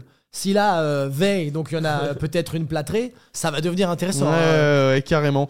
Mais euh, je suis vraiment deg. C'est l'un des auteurs que j'aime le plus dans le cinéma actuel. Et c'est vrai que quand, quand t'as un mec qui fait Under the Silver Lake et qui arrive pas à faire des films derrière, enfin qui, qui t'en sort pas un là pendant 6 ans, quoi, pendant 5 ans, euh, qui te sort pas de film pendant 5 ans, c'est très frustrant, je trouve. Et je suis sûr qu'on quand il va voir des studios avec des idées, parce qu'il doit en avoir un Ah, paquet, sûr. euh, ils lui disent Bah non, t'as fait ça, personne n'a vu ton film et Ouais, on peut pas faire ça. J'en parlais tout à l'heure, mais tu vois, un autre réalisateur, mais pour le coup, lui qui n'a quasiment, bah, qui n'a plus fait de film derrière. hein. Je, je pense à Richard Ouais. Kelly, Richard Kelly, le, le réalisateur de Donnie Darko, qui a été euh, pareil, un premier film qui avait relativement bien marché, qui est hyper singulier, hyper fort, Ouais. euh, qui parle Qui de devient le symbole d'une génération. Quoi. exactement, qui, qui dont beaucoup d'ados Mm, s'approprient et même des, des plus vieux que ça. Fait derrière un autre film qui s'appelle Southland Tales. euh, qui a beaucoup moins bien marché parce que très hybride, très étrange, un peu C'est pas du tout un accessible. peu ça, au embrumé dans la narration, dans ce que ça veut raconter, euh, qui plante, qui va à Cannes, qui plante totalement, les gens ne comprennent rien. euh, Le, le- le- le métrage fait 4 heures, il fait une director's cut, euh, du coup, qui coupe tout, et ça ramène ça à 2 heures, mais ça reste un peu confus. Et derrière, sort du radar. The Box. Ouais, ouais. The, The, Box. Effectivement, il fait The Box. C'est une qui est- espèce de Ah, d'envie de faire du mainstream bizarre. C'était pas qui- avec, euh, avec Cameron Cam- Diaz. Exactement, Ouais. Cameron C'est raté, Diaz. euh, c'est un film raté, euh. Angela qui, qui joue un rôle dedans aussi, qui est un petit épisode de la quatrième dimension, qui révolutionne pas grand chose. donc J'en ouais, ai- il fait effectivement, j'avais oublié The Box, tu vois, tellement c'est, Ouais. tellement ça Euh, m'avait. J'en ai gardé pas très peu de impacté. souvenirs. Et, du lui, il coup, a envie de suis- retourner à en Ah, mais je plus, sais, hein. je sais, moi je l'avais vu à l'époque justement au À Panique exactement. Ouais, c'était Panique, trop où cool. il en Où parlait, il était ouais. resté toute la nuit au bar. Ouais, ouais, exactement. C'était trop bien comme ça. Et tu ouais. sens qu'il a envie quoi, mais que bah là les studios disent ouais, nous pas trop. Mm. C'est terrible, pas envie. terrible, Ouais. mais bon.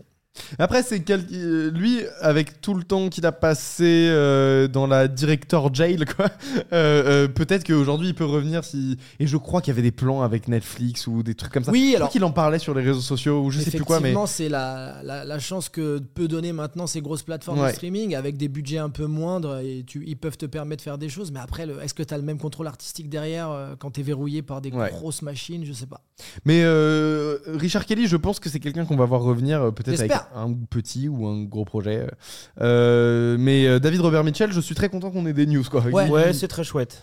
Et moi, je trouve ça hyper excitant de, de, de rester dans cet univers-là, de le prolonger. euh, j'ai- Mhm. j'ai- vraiment hâte de le voir. pour le coup. Hop, bah là par exemple, il y avait encore un nouveau segment jeu. Ne serait-ce pas encore une bonne occasion d'aller sur la chaîne YouTube Keméflex Dédon, on va, par- on va parler un peu de ton actu à toi parce que t'avais pas du tout que, euh, que l'histoire racontée par des chaussettes. Non, c'est vrai. T'es en spectacle en ce moment? Qui s'appelle Biafine. Oui, je suis avec, euh, je suis en tournée actuellement avec Biafilm, mon troisième spectacle de stand-up, euh, en fin de tournée parce que là c'est c'est la troisième tournée presque entre guillemets. Donc là je- je- j'ai joué à, à l'Européen le 31 octobre.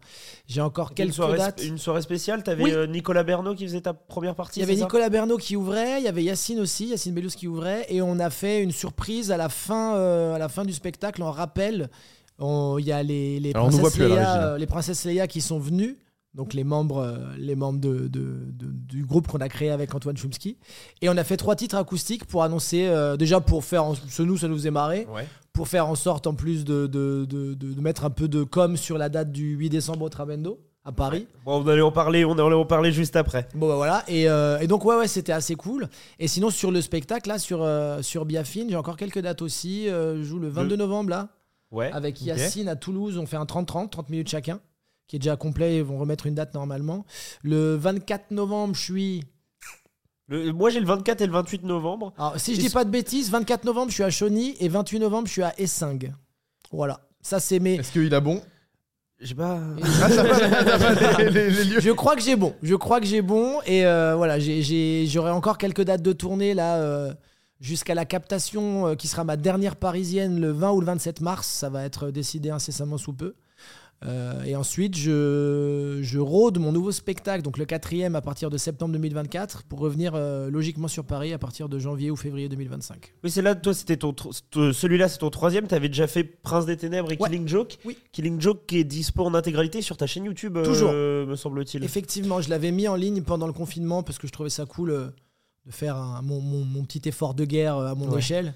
Et puis, euh, et puis ça a très bien réagi. On a dépassé, euh, j'ai vu ça récemment, les 2 millions de vues. Oh, super retour. C'est très cool. Mais euh, moi j'ai une question euh, vraiment personnelle parce qu'on a plutôt l'habitude de parler de ciné, on parle rarement de spectacle vivant et de stand-up. C'est. Euh, comment la vie de tournée C'est euh, un kiff euh, Qu'est-ce que C'est trop bien. C'est trop. Alors il y, y a deux vies différentes. Il y a le, le solo et avec les Princesses Leia où on est quatre avec Ouais. un groupe. Donc la musique et le stand-up c'est quand même différent. Même si dans le projet Princesse Leia c'est un groupe qu'on a qu'on a créé avec Antoine Chomsky. C'est le, le- les shows qu'on fait, les concerts qu'on fait, c'est à la fois des concerts, mais c'est aussi une pièce de théâtre et une comédie musicale à la fois.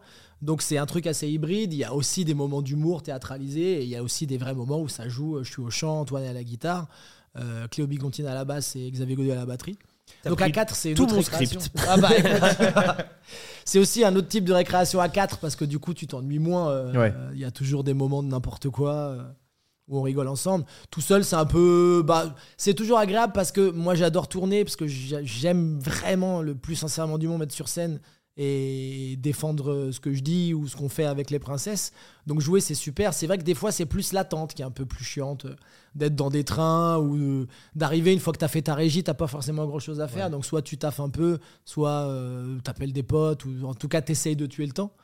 Euh, mais j'adore ça, j'adore ça. Et c'est vrai que aller, aller justement un peu voir euh, n'importe qui dans des salles en France, c'est agréable parce qu'il y a, y la majorité des gens qui viennent me voir, c'est des gens qui connaissent mon travail. Mais dans le tas, parfois, tu vas dans des centres culturels, les gens savent pas forcément. Ouais. Donc tu dois encore plus quelque part les convaincre Ouais. Sur des gens qui ne te connaissent pas. Moi, ce que je fais, c'est assez particulier. Euh, euh, c'est c'est à la fois absurde, à la fois un peu d'humour noir. euh, C'est un peu tout. euh, c'est un mélange assez hybride qui me ressemble.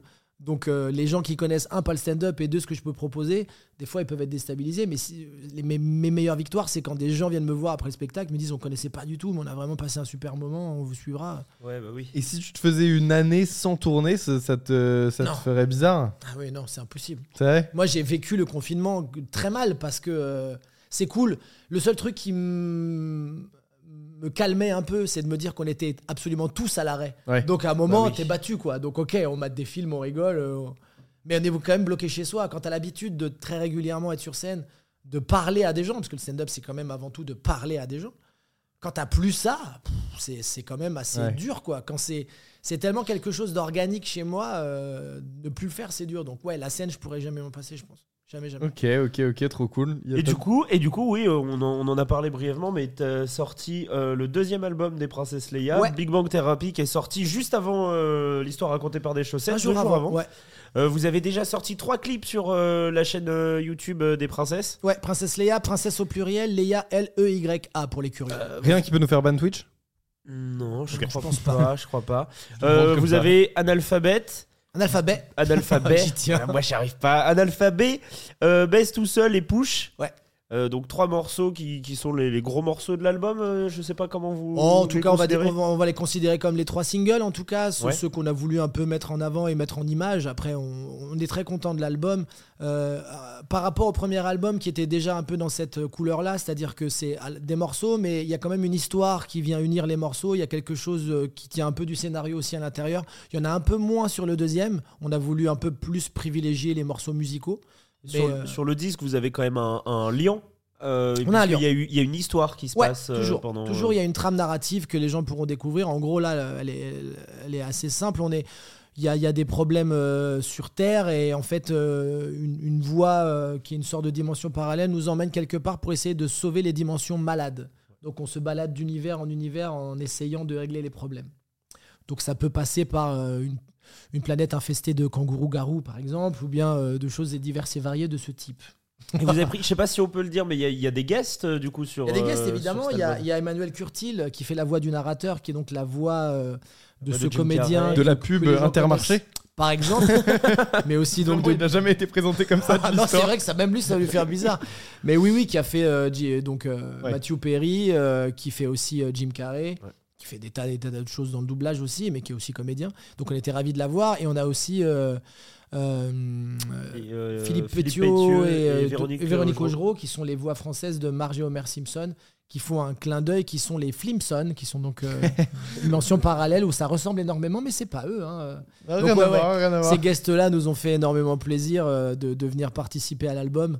Et, euh, et ça a été super de les avoir et pour qu'ils puissent donner corps euh, effectivement euh, à, à notre petite trame narrative, à ce petit scénario de l'album. Trop stylé. En tout cas, vous vous produisez le 8 décembre au Trabendo à Paris. Oui, Mais avant ça, il y a euh, trois autres dates. Il y a le 10 novembre, le 18 novembre à la biscuiterie et le 1er décembre à l'oreille. euh, ouais, alors la puce à l'oreille, la ville c'est Rion. Et le 10 novembre, c'est donc, si je dis pas de Euh, au bêtises, centre culturel Ergué Gabric. l'Athéna. L'Athéna, c'est à Ergué Gabric, effectivement. Euh, en tout cas, bah, euh, voilà, euh, allez écouter, allez, allez voir Dedo Ouais, en spectacle. Si vous voulez, pour- par rapport au stand-up, donc Killing Joke est disponible sur ma chaîne YouTube. Vous tapez Killing Joke Dedo, vous trouverez. Les Princesses, on a créé une chaîne YouTube aussi où il y a un peu tout, les clips, des choses qu'on a mises en image, des, de l'animation aussi sur le précédent album, du making-of, pas mal de choses. Et puis l'album, donc, qui est disponible, les deux albums d'ailleurs, sur Deezer, Spotify, euh, tous, les, tous les canaux de streaming, ou bien en dur, euh, du vinyle, du collector, des trucs sympas. Bah, c'est super. On va passer aux recommandations et puis on finira par un petit jeu. Yes. Et, euh, et puis on se fera des bisous et puis nous on passera à la pizza. euh. Et nous, on n'a pas de pizza, c'est recommandations super. aussi Non, toi, Nous, t'as une on n'a pas de recommandation? recommandations. donc, Moi, je, on je peut vais juste envie de parler du fait que je bosse sur une nouvelle vidéo. Voilà, personne m'a demandé, mais, mais je bosse sur une nouvelle vidéo euh, qui portera sur un super héros bien connu. Et. euh, mais qui racontera Tu un truc. pas euh, encore Ouais, non, non, je dis pas, je dis pas de quoi ça parle. Euh, ça parlera de. de. de, de criminalité Oui. dans le monde réel, hein, évidemment, et d'un super-héros bien connu. Et, euh, et voilà, et ça sort normalement. J'aimerais bien jeudi prochain, mais je sais pas si j'aurai le temps. Euh, mais voilà, j'ai eu une interview exclusive avec euh, quelqu'un qui bossait dans un studio de cinéma, qui a résolu euh, une affaire euh, il y a. Y a une vingtaine d'années. Et, et, et voilà, on, on en parlera en temps voulu, mais voilà, je pense qu'on en parlera sur, sur l'émission. Moi, j'ai une petite reco personnelle. On- Il y a Frédéric Sigrist, qui est euh, un comédien, euh, qui est aussi animateur de Blockbuster sur France Inter, qui a créé un programme court qui s'appelle Space Game, dans lequel je joue avec Oui. Morgane Cadignan, où on est des vendeurs de jeux vidéo. On va bientôt tourner la dernière saison, euh, normalement d'ici décembre ou janvier, mais c'est disponible en tout cas, les 40 épisodes, si je dis pas de bêtises, sur le site de France Télévisions. Ok, Voilà. ok, ok. C'est Donc euh, diffusé France, sur France 3. France TV, euh, France TV slash ou France France. TV, juste Ok. France TV, euh, vous tapez Space Game et vous trouverez euh, normalement l'intégralité des épisodes. Ok, génial. là, il y a Et donc, t'avais extraits. une reco à nous faire, euh, Oui, une, reco une cinéma, reco ouais. euh, cinéma, ouais. Ouais. Alors cinéma, malheureusement le film n'est pas sorti en salle et je le déplore parce que je trouve que c'est un très très gros morceau de, du cinéma contemporain actuel. C'est euh, le dernier film, euh, si je dis pas de bêtises, c'est vraiment son dernier de Paolo Sorrentino, euh, qui s'appelle La main de Dieu, qui est sorti exclusivement sur Netflix, qui est incroyable. euh, qui est donc une sorte euh, de grande saga romanesque, mais qui tient sur deux heures, sur une espèce de fresque familiale, donc qui se passe dans les années euh, 80 à Naples. On suit justement ce- cet adolescent-là sur sa vie à travers bah, des, problématiques d'adolescent, mais par rapport à sa famille, par rapport au fait qu'il soit obsédé par le club de Naples et euh, de, le club de foot de Naples et ils attendent parce qu'il y a des rumeurs la venue de Maradona, euh, un joueur incroyable de l'époque pour ceux qui connaissent pas forcément. Donc tout tourne un petit peu autour de ça, mais en fait on suit juste une caractérisation de personnage, euh, de choses qui arrivent, à quel point ça peut être bouleversant pour lui par rapport à une situation qui arrive, il perd ses parents sans trop en dévoiler. Et il y a des moments totalement oniriques où on voit sa mère justement rencontrer au tout début du film un- une sorte de saint qu'elle voit, qui lui, qui lui annonce des choses, qui fait qu'elle pourrait tomber enceinte. C'est hyper beau, c'est très poétique, c'est incroyablement bien réalisé. Et c'est aussi quelque part une autobiographie du futur réalisateur parce que c'est là où cet adolescent, à un moment, trouve son salut dans l'envie de faire du cinéma. Ok, ok, et ok. c'est un très grand, très grand film. Paolo Sorrentino est un incroyable réalisateur. Je me souviens quand il est sorti sur euh, Net- c'est Netflix, c'est ça hein, ouais. ouais. Euh, euh, Je me souviens quand il est sorti, la bande m'avait grave intrigué et même tout, tout son cinéma m'intrigue beaucoup à ce gars et je m'y suis jamais, je me suis jamais penché dessus, mais Il a, il a tous fait, ces films me donnent envie quoi. Ils t'ont parlé de Youth tout à l'heure, Ouais. mais il a fait un autre film qui s'appelle La Grande Bellezza, qui parle de Rome, qui est incroyablement Ouais. shooté euh, à tomber par terre. Euh, et il a fait aussi. euh, Biopic sur. euh, Enfin, Enfin, ouais. qui est pas un biopic officiel parce que sinon il aurait eu des Il problèmes. existe en, en deux versions Deux en fait ce versions, film. ouais. Ouais, Il y a une version série et une Une version, version euh, longue cinéma. en fait, c'est pas vraiment série, c'est un, ils l'ont plus ou moins découpé en deux parties, Ok. mais c'est un métrage qui fait à peu près 4 heures. Et ouais, Sorrentino, pour ceux qui aiment le cinéma et ceux qui en plus peuvent éventuellement aimer l'Italie, c'est d'une force incroyable. Non, ça m'intrigue de ouf et euh, je je, je regarderai pense ça. que je vais vraiment regarder euh, celui-ci là sur Netflix et même ouais. filmo quoi. Petit jeu pour euh, avant conclure. de se dire au revoir, on va faire un jeu. Alors quoi là, c'est un, nouveau. J'ai euh, eu envie de vous raconter un film, mais euh, par le point de vue du méchant. Ah, Et donc, c'est malin. c'est à vous de retrouver de quel film je parle. Si je peux donner un exemple, c'est genre euh, John Doe dans Seven qui dit mais moi euh, c'est c'est vraiment pour montrer aux gens qui font ils font des Ah. bêtises. Par exemple. Ouais, d'accord. Il était dans le. Non, regarde. Merde, je t'ai cramé un Attends, truc. bah tu veux que je te lise ce que j'avais bah oui, écrit oui, vas-y, euh, écrit Notre héros reçoit un jour l'appel de Dieu. Il va, il va rentrer en croisade contre tout individu dérangeant au précepte de vie inculqué par ce dernier. Ah mais je pensais que tu là, je pensais que c'est le, le héros qui parlait justement. Là c'est Non, juste non, un- non, non. c'est du point de vue du méchant. Ouais, c'est ça. Alors qu'il tente de rendre, de- alors qu'il tente de rendre le monde meilleur, il va se retrouver traqué par des pêcheurs voulant stopper sa croisade. Notre héros, malin comme un singe, va éviter les pièges, mais il sait bien que pour achever son projet, il devra se sacrifier car il se rend compte que lui-même est un pêcheur. The Waouh. Game, The Game, hein, bien entendu. On l'a tous reconnu. Euh, avant Que qu'on bien, The commence ce jeu, euh, je vous recommande d'aller suivre tous les réseaux sociaux de Bien Caméflex, at Caméflex Live, donc euh, Twitter, Instagram, tout ce que vous voulez. c'est une très bonne émission. Hein. arrobas Caméflex Live et surtout euh, allez suivre la chaîne YouTube Caméflex dans laquelle on, on met des, des rediffusions de petites parties d'émissions. Des extraits Et remontés. et Si vous n'avez pas pu voir toute l'émission ce soir et que vous avez loupé, ou alors que la semaine prochaine vous serez pas là, parce que évidemment c'est toutes les semaines à ni- à 19h30 sur toutes les plateformes, fort. hein. le lendemain, vous pouvez retrouver l'émission en podcast. Ah, Sur toutes Sur vos bonnes plateformes Toutes de podcast. plateformes de podcast. Donc, euh, donc voilà, si vous Alors, voulez l'écouter dans les transports, au travail, Moi j'ai machin. une question du coup, c'est un podcast forcément vidéo, que audio, les deux? Ah, on a la version Non. audio. si- Ah, si tu veux le lancer moi, dans ta j'adore les voiture, podcasts audio parce qu'effectivement des fois tu peux T'avais pas ouais, fait ça, un podcast, euh, il me semble. toi, Oui, t'avais t'as fait pas- un podcast, t'avais Ah oui, oui, on a fait avec Urbain un autre pote stand-upper, un podcast qui s'appelle Fucked Up Movies, où euh, effectivement on parlait de cinéma de genre, euh, enfin, cinéma presque un peu déviant, parce qu'on a fait, euh, je crois qu'un des premiers, euh, c'était La Grande Bouffe de Ferreri, donc voilà, qui est quand même très particulier. Euh, on en a fait plusieurs, hein. on a fait Cannibal Holocaust, entre autres. Euh, on essaye de raconter le film. euh, de manière un peu distrayante et rigolote Ouais. et on, on- vite fait on dissèque un peu à l'intérieur donc ouais on a fait 7 ou 8 épisodes c'est marrant il était là Urbain le, le 31 là et il me disait viens on en refait viens on en refait, on en refait. donc on va certainement en refaire Ah, c'est cool. on va, on va peut-être changer le titre parce que c'est vrai que quand tu t'appelles Fucked Up Movies Ah oui, t'es pas bien référencé en fait. donc Hyper bien référencé. on va peut-être revenir à ça en tout cas Bah, si vous écoutez l'émission en podcast, n'hésitez pas à nous mettre des bonnes notes. Euh, notre personnage est un soldat qui se bat pour son peuple. Il est envoyé en mission pour récupérer des ressources qui pourraient sauver l'humanité.